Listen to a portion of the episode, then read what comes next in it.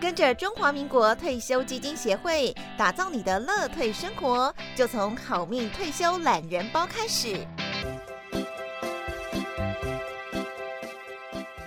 大家好，我是节目主持人朱继忠。好命退休懒人包系列节目是由商业周刊跟中华民国退休基金协会联合出奇制作的节目。今天第六集哈，我们要来谈这个打造退休的老本，挑对债券型基金，让你老有所养。哎，这个大家要老有所养，这两年应该是特别有感，因为通货膨胀的压力很大，大家都觉得这个物价越来越贵。你的退休生活要维持一定的品质的话，那你除了靠已经这个工作期间累积的劳保啦，好这些公保啊，可是你还有你自己要私人准备的这个部分，你的退休三支柱的财富的累积到底够不够？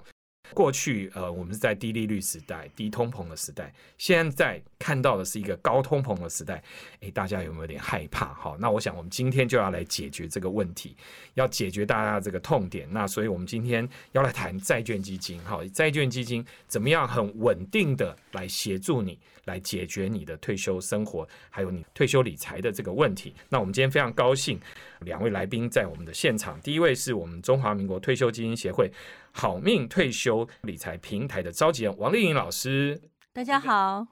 欢迎老师。哎，老师最近非常忙碌哈，到处这个在谈怎么样用金融科技，然后做 ESG 做退休。今天要请老师来跟我们分享他自己的一些经验，还有一些观察。另外，我们今天也很高兴，联博投信固定收益的资深投资策略师江长维在我们现场。长维。主持人你好，各位听众大家好。长维是债券专家，联博又是债券基金的很大的一个投资的一个平台，而且是全世界的资料库非常非常深入哈。今天我们就特别请他们两位来到现场，要来跟大家分享最近哈最夯的一个话题哈，说这个债券进入空头市场，投资债券怎么赚不到钱？有钱人都赔了。金管会公布啊，今年以来买的投资组合里面债券。尤其是这个长期债券占了十一个 percent，今年买的全部赔。哎，大家讲的就一副很恐慌，可是你又会看到另外一个消息，说法人持续进场，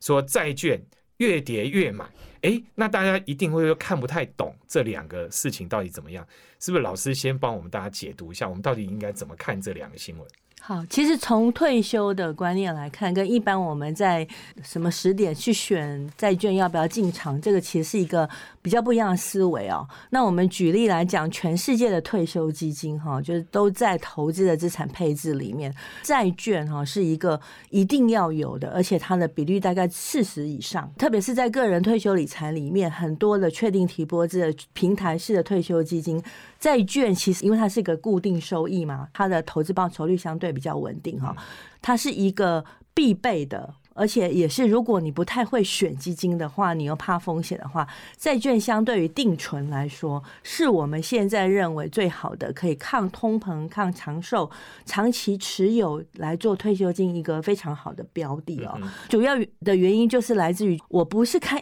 今年什么时候要进场买债券，我看的应该是我持有的这个过程里面，这个债券会不会增值，因为它是一个长期投资。长期投资的概念的话。你在你的资产配置里面，债券是一定不可缺的。四十岁以后啊，或者四十五岁以后，你如果风险属性也很怕这样子，这个破破洞洞，然后会常常很担心的人，长期持有债券是一个在退休理财里面最简单，而且可以。稳盈率啊，就是我刚刚说，你可以稳当的拿到四到六趴的配息，或者是未来的退休收入的一个非常好的工具。长期投资，然后而且要看年龄，年轻的时候你可能股票多一点，但是超过四十岁以后，其实你的债券一定要占有一定的比例，而且债券是让你长期目标报酬率可以稳稳定达标的很重要的一个工具。好，那常伟你怎么看呢？大家很容易被新闻影响，就是说，哎呀，现在利率一直升，然后那所以我赚我赚不到债券的。的差价，所以我就不要投资债券，这样的观念到底对不对？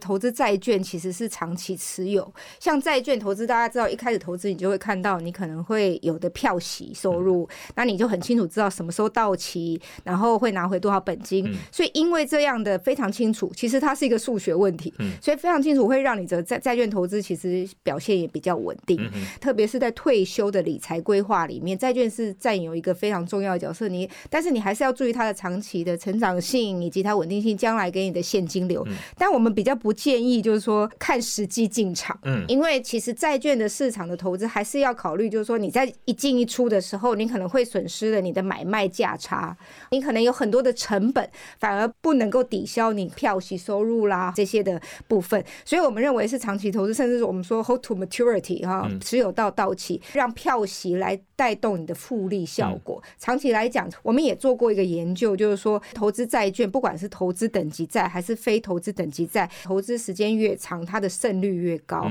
可股票不一定，因为它波动嘛。不要刚好你退休那个时候遇到了一个市场下跌波动或危机的时候，刚好让你的资产缩水。所以我觉得债券占有蛮重要的角色，但是倒不需要去择时进场。嗯哼，我最近哦碰到很多的，尤其是这个美国的，它的利率很高嘛，哈，而且它已经维持了一段蛮长的时间，高利率一直在升息的状态，它维持一个比较长的时间，哈。到底对买债券的人是一个好时机，还是一个不好的时机？我这个反而是此时此刻我们谈这个问题蛮重要的一个点。像我碰到几个老师级的操盘人，他们就会讲说：，对我现在来讲，我我会觉得经济的风险宁愿降低我的股票部位，但是我会去买债券。他觉得现在反而是一个好时机，因为你可以用一个比较低的价格，但是买到一个稳定长期配。五个 percent 以上的一个配息的债券，他反而觉得是一个好机会。老师，你是不是也认同这样的想法？对，如果我们就是说，在不同的债券发行的过程里面，因为现在升息，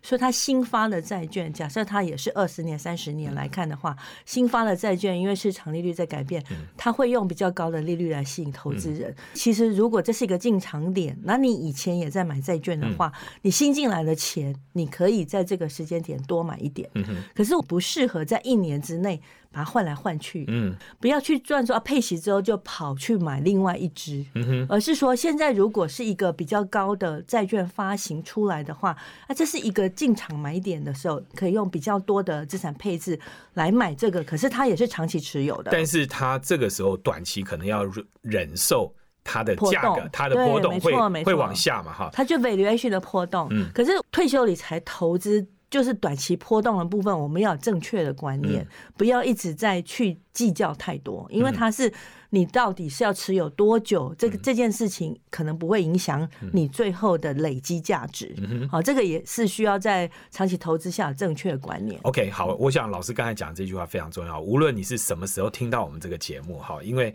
我们现在录制的时候是美国正在升息的一个状态，哈，你在升息的状态，如果你今天债券的这个值利率已经到一个你觉得很好的、蛮丰厚的一个水准，你进场，但是你短期就要忍受那个价格可能会下跌。你应该是看长期的那个收益，而不是看短期的那个波动。大家应该在长期投资债券里面，应该要有这样的一个观念。一开始的时候，我们先用这个破题解决大家现在短期之间的很多的疑惑。接下来我就想来讨论哈，老师，你可不可以观察一下，就你们退休基金协会你们的平台上面啊，这这个反应，大家在退休理财上面哈，对于债券的想法。是不是是正确的，还是是不是有一些错误的想法？大家怎么看债券这样的一个商品？尤其是台湾大部分的民众在准备退休的这个理财的时候，正确的去思考债券吗？我们应该用什么角度来看债券这样的一个商品？我们看到的是，大部分的民众在做退休理财，他其实原本是想做退休，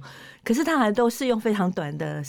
的观念在看啊，现在应该买什么？甚至他也持有的期间，其实是并没有没有我们预期的高。我举个例子哈，用很短的时间在看你自己的退休理财的组合，你去看那个报酬率，你多久检视一下报酬率？有人天天看，有人一个月看，有人可能半年才看一次，有人一年才看一次。老师，你会建议大家怎么 怎么看你的退休组合报酬？如果从行为财务学来看的话，退休理财最重要就是一开始的资产配置啊。如果资产配置是对的时候，看的频率真的不要太高。大部分的投资人，因为他可能会受到非常多短期资讯的影响、心情的影响，做错决策。就除非你是一年内。一直要 trading 去赚这一年的报酬率的话，一般是认为，特别是买债券的话，超过一年以上来看一下，现在升息，或者是说进场点要不要加码投资之外，大部分时间可以不用这么关心它。通常债券呢，我们是认为你买的时候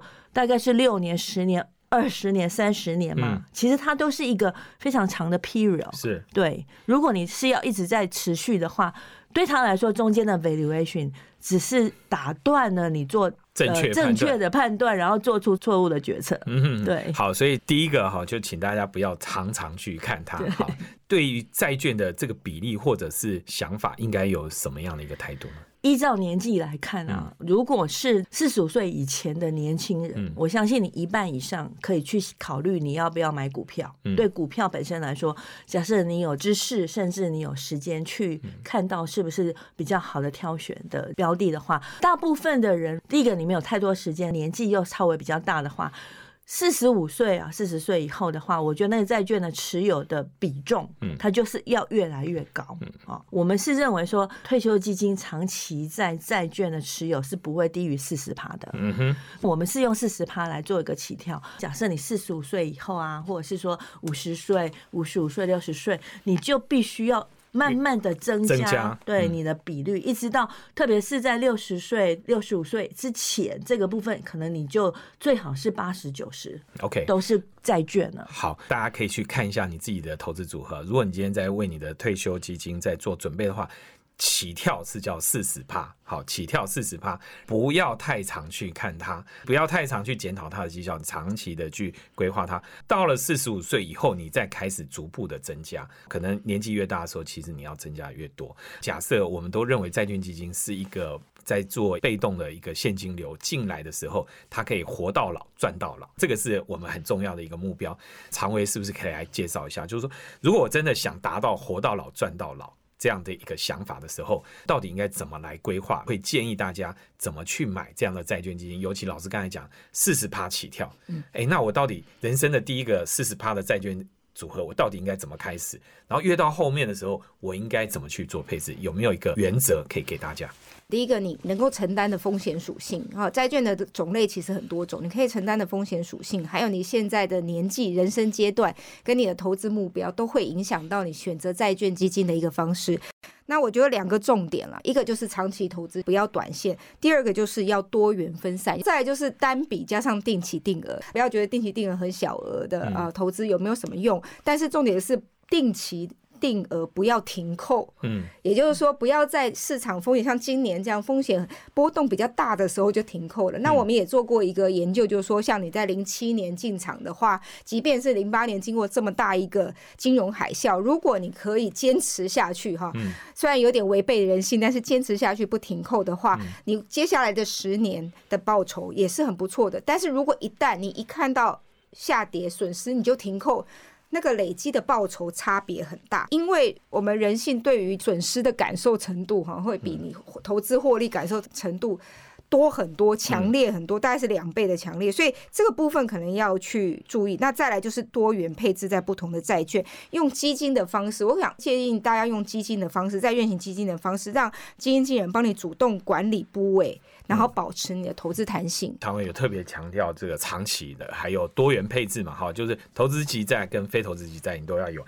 那老师，我们到底这三个类别哈，这个债券？常威刚才讲说，我们应该要做一个多元配置的概念嘛，好，所以哎，我们要有四十个 percent 是放在这里，然后长期投资。那我们到底应该怎么去决定？我我怎么去放这些？钱放在这些不同的债券组合上面。呃，我们如果从那个非投资等级债来看的话，它的报酬率相对是比较好，它已经快接近股票了。我如果以是以债券的资产配置为主的话，对你来讲，你其实是可以接受风险程度的话，你某一定程度里面去找到非投资等级债加入你的资产配置的某个部分，对你整个债券的报酬率。的表现会增加。嗯，一般来说，呃，投资等级债就是我们认为是配息应该是四趴，非投资等级大，呃，就是它会在六趴或者是更 aggressive 一点。嗯这个资产配置本身，我通常都是还是会回到年龄，因为嗯退休的这个人生周期来说，它的资产配置其实还是在于你到底快有没有快接近退休，嗯你对风险的容忍程度有多少。嗯，特别是我在讲非投资等级在，有一些其实基金啊，他们自己能够挑到很好的非投资等级债，然后它的风险也不一定很高。嗯如果你长期持有的话，嗯所以我我其实自己也是有买非投资等级债。，OK，那我对我来讲，我其实是一个组合，嗯也就是说，我会有一定的比率比较抗跌，所以我对非投资等级债的比率现在是高过于投资等级。可是如果是一般的快接近退休的人，嗯我们就会认为你的投资等级债的这个要高一点。嗯哼，对，那目前看起来。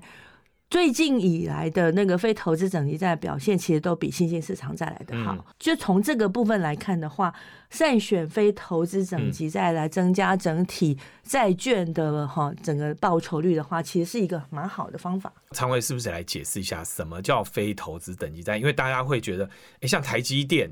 的公司债一定是可以投资等级债是是，Apple 是投资等级债，对诶那大家就很好奇啊，比如说红海呢，对红海算是非投资还是投资呢？就是说。大家一般都我们会用台湾的好公司，可是台湾的好公司在全球的角度来讲，它可能都大部分都是非投资等级债，所以这一块到底应该大家怎么看这个？然后非投资的等级债的定义是什么？然后今年好像也有一个蛮大的一个变化，这个变化是不是也可以跟大家来做一个分享？好，最主要是当年就是保险公司跟三大信评公司嗯就会合作了哈，最主要是以三大信评公司给的平等为主，嗯只要三个 B 以上的，我们就叫做投资等级债。非投资等级债其实也有很多全球知名的公司，嗯非投资等级债里面，并不是大家觉得说哦，它的这个呃信评真的很差，违约风险真的很高。其实最主要看这家公司它的负债比率啦，哈。嗯当然，它负债比率比较高，它违约风险可能比较高的状况之下，它的平等可能会就比较低，所以嗯你要看它的负债比率，这是最主要的一个行列。但是我觉得大家可能可以去。更加的了解说，其实现在非投资等级债的整个市场啊，跟嗯零八年以前有很大很大的不同。嗯，我们还是建议，就是说，依据你的风险属性去做一个可以做的配置跟投资，那去符合你的人生的这个投资目标。OK，要还是也回到底，就是我们要做多元的配置哈。然后大家对非投资级债要有一个正确的观念。你这个非投资级你的等级在现在其实你有很多很好可以选的标的。好，老师是不是可以跟我们大家来分享一下？我们常常讲很多人的退休规划太保守，有的人可能是债券买太多，好，或者是说害怕赔钱。债券投资组合其实你应该做多元配置。老师是不是可以分享一下你在做你的配置的一些经验，还有你的挑选的一些法则？如果你其实还是不想要，呃，年纪快接近退休的时候买股票的话，非投资等级债会是你资产配置里面搭配投资等级债一个更好的股票的一个替代方案哦。嗯非投资等级债有一些公司啊，本身因为我们在看配息或者是未来你要累积起的报酬率，还是要看它 forward looking，、也是未来整个公司的前景嘛。股票特别更是这样。所以在这边挑选上面来说，大部分的人可能没有那么多的资讯哈，可以去判断。像有一些 ETF 啊，或者是说你把非投资等级债变成基金，由基主动型的基金经经理人帮你挑一些嗯比较适合，而且他们认为有有可能有发展前景的公司。嗯这个部分我觉得呃，应该是用这个基金形态嗯啊。看你自己对债券的知识的一个丰富度如何嗯。哈、就是如果你有足够的丰富度的话，你刚刚就是比较能够自己去挑哈、嗯。那可是如果我觉得如果你不是很清楚的话，我觉得又特别是要投资这个非投资等级债的话，可以去看不一样公司所提供的这个非投资等级债。我刚刚谈到我买的部分其实就是基金，OK，对好，怎么挑基金？等一下我再请教老师啊。先请常伟来讲，因为今年 ETF 也很流行，很多人就去买债券 ETF。债券 ETF 跟债券型基金，哈，就你们自己做一个呃产品的规划的研究者来讲的话，你会怎么去看这两个产品？好，这两个工具，它在使用上，我们呃作为一般的投资者，我在做退休规划的时候，我应该怎么去看待它？因为在 ETF 的部分，其实跟基金他们的投资目标不同。嗯那 ETF 最主要是追踪一个特定的指数，嗯所以你可能都是在投资那个指数。嗯那现在比较多都是投资等级的嘛，哈，比如说公债啦，或者是投资等级的公司嗯债。基金的目标，投资目标是以长期的资本利得的增加，或者是你的收益稳定为主。所以我们可能会在多元不同的债种里面做一个主动的一个投资的方式的调整。你可以看到是不太一样的。嗯在这个搭配上，我觉得大家可以做一个搭配哈。也许 ETF 的话，也许适合短期的一个操作，但是基金你更适合长期的一个累积，因为你知道你的收益的目标大概在哪里。当然，这必须要看你的风险属性。那我们也可以看到，基金里面其实它可能会搭配有投资等级债跟非投资等级债，就像我们在讲的一个杠铃策略。什么叫杠铃策略呢？因为我们长期发现，就是美国公债跟其他比如说非投资等级债、或者是股票是呈现一个负相关嘛，好、它报酬负相关。每次我们看到股票下跌的时候，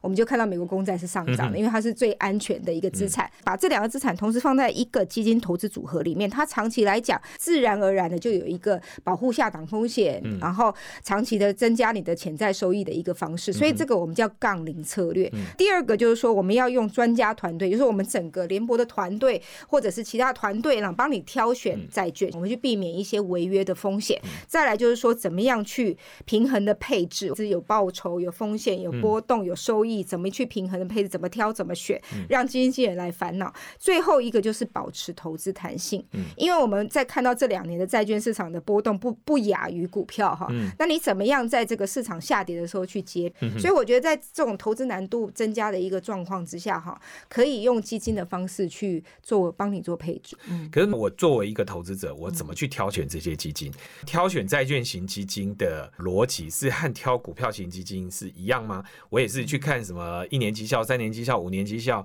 然后还是我要考虑配息啊等等这些东西，我要到底怎么去看它？投资人在挑股票型，特别是在主动型基金的部分，最重要应该就是这个公司对于股票的基金的团队。或者是说，在长期经营来说，他们推推出来的商品本身是不是有很很长的经验？一般来说，就是比较简单的方法，你就去看有得过奖的，在嗯固定收益类有得过奖的大型的公司啊，他们其实是会有一堆。这里面，比如说主动的非投资等级债的。排名啊，嗯或者是说在投资等级债的排名，在一定的排名前十名，或者是市场前百分之多少，这个会是你的 show list，嗯也就是你先从市场上的基金先看到的。那再来就是，我觉得某一定程度里面，它不像股票，你要看的绩效啊、波动度跟绩效来讲的话，它反而应该是看你第一个有没有配息。配息的时候，就是要注意说，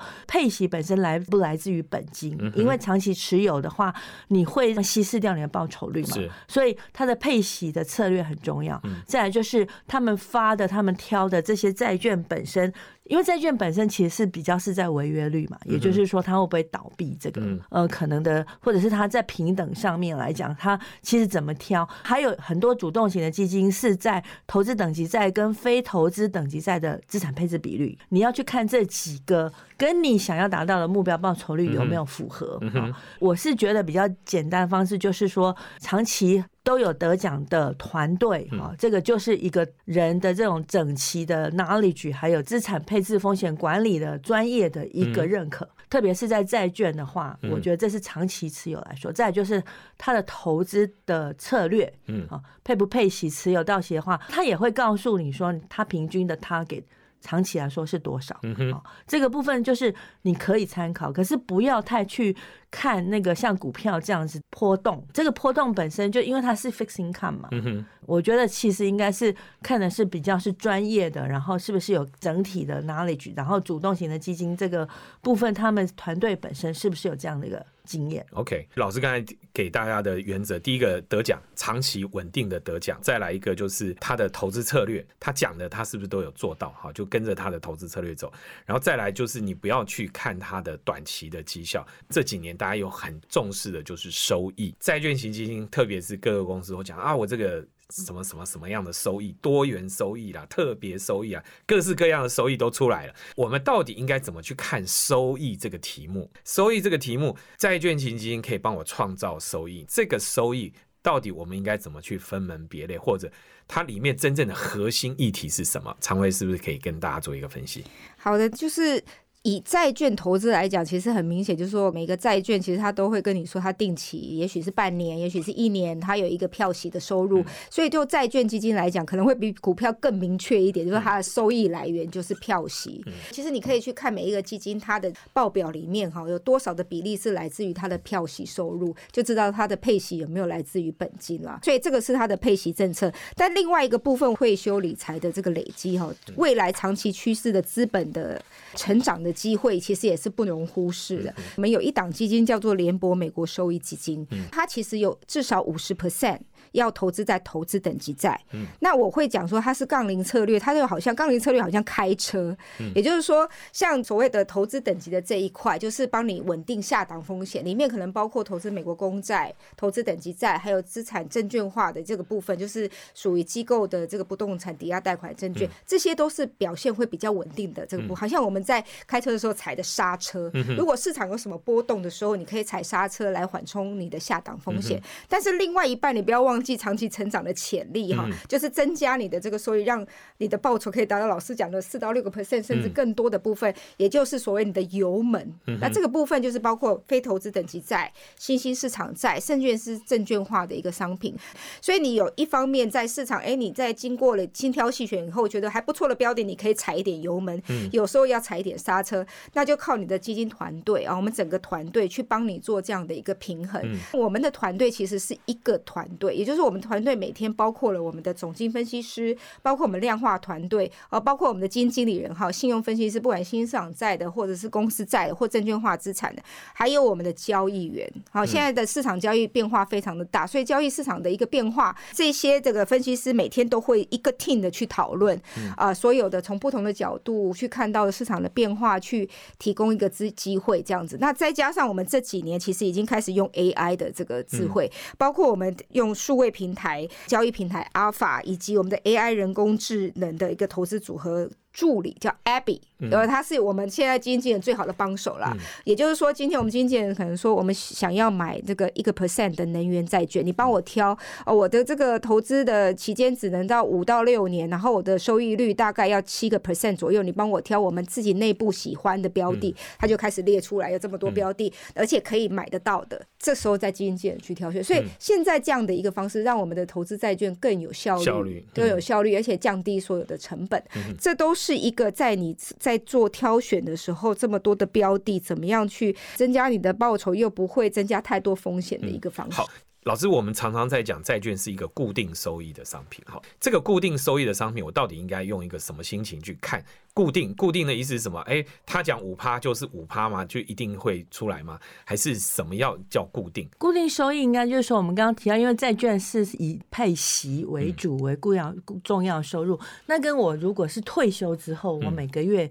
想要有一定的生活。呃，费用的支出，假设我买的是债券的话，就很像我们在买保险公司的年金也是一样，就是他给你一笔钱，那你就可以过生活。那只是这个钱的金额是我们会去想说，那我一个月要多少钱？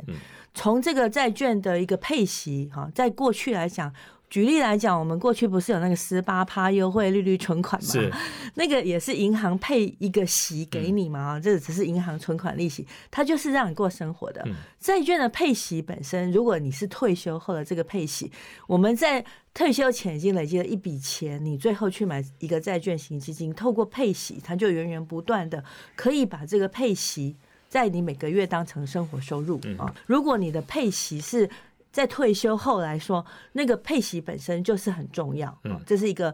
安排退休后生活。可是你在退休前如果在买债券的时候，那个配息其实是在你过程里面去累积报酬率，它是要降低投资风险的。也就是说，稳定配息、固定收益类，它的投资报酬率可能是到四到六趴，或者是四到八趴。这个过程里面，你再用钱滚钱的方式去拿到。你这个波动度比较小的投资资产的累积，嗯所以是可以分为退休前跟退休后。大部分的人在买债券的商品啊，应该都是很多都是退休前嘛。嗯。所以我们刚刚才会说，退休前你在债券的比率，就是也是可以去做一个资产配置，嗯从投资等级债、非投资等级债，甚至 ETF，像现在有些 REITs 嘛，哈、嗯 r e i t s 不动产证券化，它也是类似像固定收益类，还有现在包括像债券型的部分，还有 ESG 的，嗯，有永续型的这种公司债哈，嗯。包括 ETF 也是可以去分这个 ESG 的，这个部分都是大家可以考考虑去看一下，就是说只要是它长期有这样的一个配息的。策略，嗯。再是它是不是有一些比较好的团队或嗯。公司来做这样子的一个呃操盘？最重要就是操盘的部分，像主动型基金特别需要，就是它会在低点的时候，或是在资产配置上，让你真正做到你要的目标报酬率。这个是其他的可能追踪型做不到，指数型做不到的。嗯所以我觉得是你可以把它分为退休前跟退休后，嗯然后再跟着你的年龄，在你的主动投资等级债跟非投资等级债的比率，可以嗯再做更进一步的一个分配。快退休的话，你可能投资等级债就可以增加一点。OK，还是回到年龄，按照年龄去做区分，然后那你要去看你的目标报酬率的设定，然后还有看你配息的这个设定，看这个主动型基金的经理人他是不是都可以达成这样的一个目标，然后啊挑选适合的，这个是老师建议的一个策略。常伟是不是来跟我们分享一下啊？因为我我们看到市场就是谈配息，我听到就是很多业务都告诉我，不管银行啊或者理投信的业务都告诉我，哦，台湾人就是超爱配息的，然后只要听到配息，甚至还就是配越多越好，然后甚至还去比配息的，就是说你会听到那种配息，以前听到八趴就已经觉得吓死人，今年就是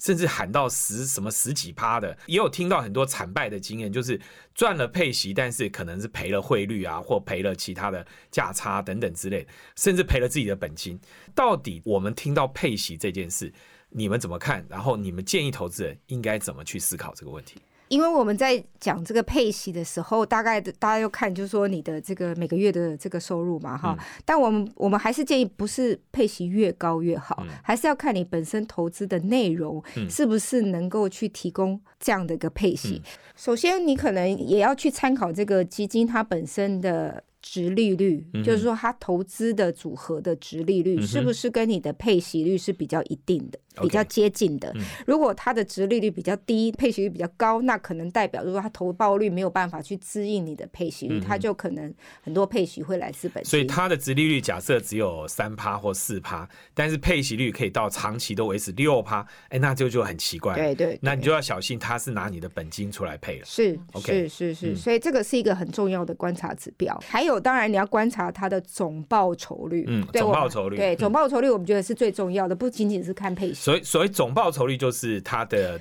资本利得再加上它的配息。没错，没错，嗯没错。如果它总报酬率的一个表现其实是可以去指引的配息率，那长期来讲，你的基金的净值才不会往下掉。嗯哼呃，对，所以这个也是蛮重要的。嗯，你会建议大家，第一个看完以后，我怎么去定我自己对配息的标准？还是要回到就是你的风险属性，嗯，你是不是能够去接受一些市场的波动？嗯那第二个就是说你的现在人生的阶段，然后你是二十岁、三十岁还是四十岁？那如果长期投资来讲的话，你希望一个怎么样的报酬？当然越年轻你可以 take 比较多的 risk。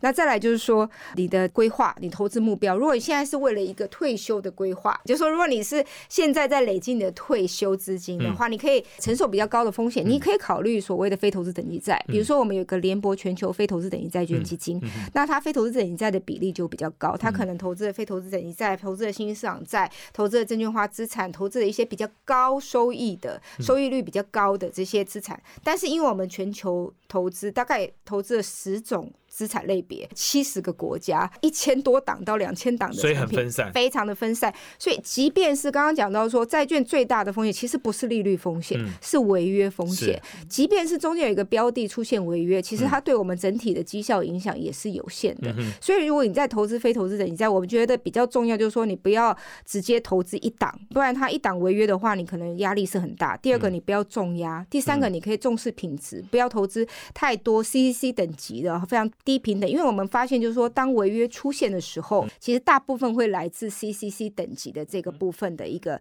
债券。第二个就是分散，我刚刚讲的分散。所以像我们的联博全球非投资等级债基金，其实它也已经成立了二十五年，长期以来它的收益，大家可以观察一下，它的收益的这个配息率都是相对比较稳定的，而且它值利率也是比较稳定的，蛮蛮受到全台湾的投资人的一个欢迎的。嗯哼，所以对于违约率的观察，你们也认为是投资人的确会有点担心这个问题。对于违约率，大家应该其实是稍微要关注一下。要注意一下，因为的确经济可能会开始走缓，利率这么高哦，对于很多的企业来讲，个人来讲都是一个压力。OK，好，那我想最后是不是老师做一个总结哈？就是呃，现在市场呃在升息，同时又大家有担心违约率。好，那可是债券我们这样看起来就是一个长期投资，它其实是一个很好的一一个工具，因为它可以给给你带来稳定的收益。但是大家要做一个多元配置的一个组合，在这样的一个时间点上，老师最后是不是给大家一些建议？我们在退休理财的规划上，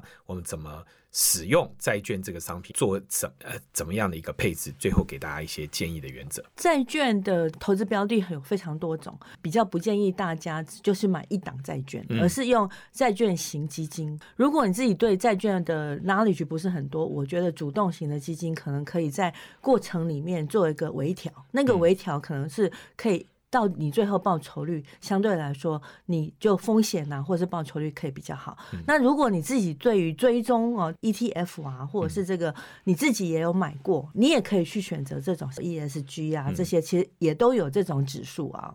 最好的就是我每一个人的资产配置里面，在债券的比率，因为它是一个稳定的。你的 core 的这个等于是核心资产的，可以让你抗通膨、抗长寿来说，你至少有这个底嘛。所以我觉得是以四十五十来看的话，除非你很年轻，不然的话，我认为债券型基金应该是大家哈都可以来做考虑的。离退休越近的话，那你其实就要更依赖它啊才能够让你的退休生活更圆满。老师分享完了一这样建议，那最后常维是不是也给用债券去累积累积你的退休资产？给大家什么样的一个建议？那个最重要的原则是什么？我们觉得在累积你的退休资产的时候，第一个重点就是要提早开始，嗯越早开始，你的心理压力越低。嗯，第二个就是长期投资，也就是不要因为短期的一个波动就停止去扣款。第三个就是在即便是你退休之后，你还是要持续拥抱投资，因为我们的研究就是发现，就是说退休之后你持续的投资多一个 percent，平均来讲年化报酬多一个 percent 就可以额外支持你十年的退休生活。多一个 percent 对就可以支持你十年，哇，这这么厉害？对，就是年化报酬平均来讲，嗯嗯所以你退休之后也要持续投资，报酬率非常重要。当然，你退休之后你要选择一些比较保守一点的，让你的资产波动不要这么大的。所以债券是一个很好的一个呃资产。现在看，当然大家可能看到短期有一些，比如说政策利率变化、地缘政治的关。关系啊，让市场波动很大。但是你可能回头来看，如果你长期投资，回头来看，这些都是一个还不错的进场的点。听完两位我们的专家来宾的分享以后，我最后我也来分享我自己怎么看债券哈。我我觉得台湾人有一个麻烦，就是台湾人都买房子买太多。就大家都看房买房子去收租，但是我自己我也有投资房地产，然后再收租金。后来我发现，其实债券型基金刚好就是可以取代买房子这件事，因为债券型基金它流动性更高，因为我随时可以把债券型基金卖掉，但是我房子不可不见得随时卖得掉。对我来讲，我会觉得，哎，我投资债券型基金就像投资。房地产一样，就是我买了我就丢在那里不管它，但是我就是看每一年它是不是给我产生五个 percent。那我们今天讲的这些内容就可以供大家参考，大家怎么去挑，怎么去选。那用一个正确的态度去用债券去做你的退休投资组合，相信可以让你稳稳活到老，赚到老。好，谢谢两位来宾的参与，谢谢大家，谢谢，拜拜，谢谢大家，谢谢大家，拜拜本节目由中华民国退休基金协会赞助，带您聪明理财，好命退休不再遥远。投资一定有风险，基金投资有赚有赔，申购前请详阅公开说明书。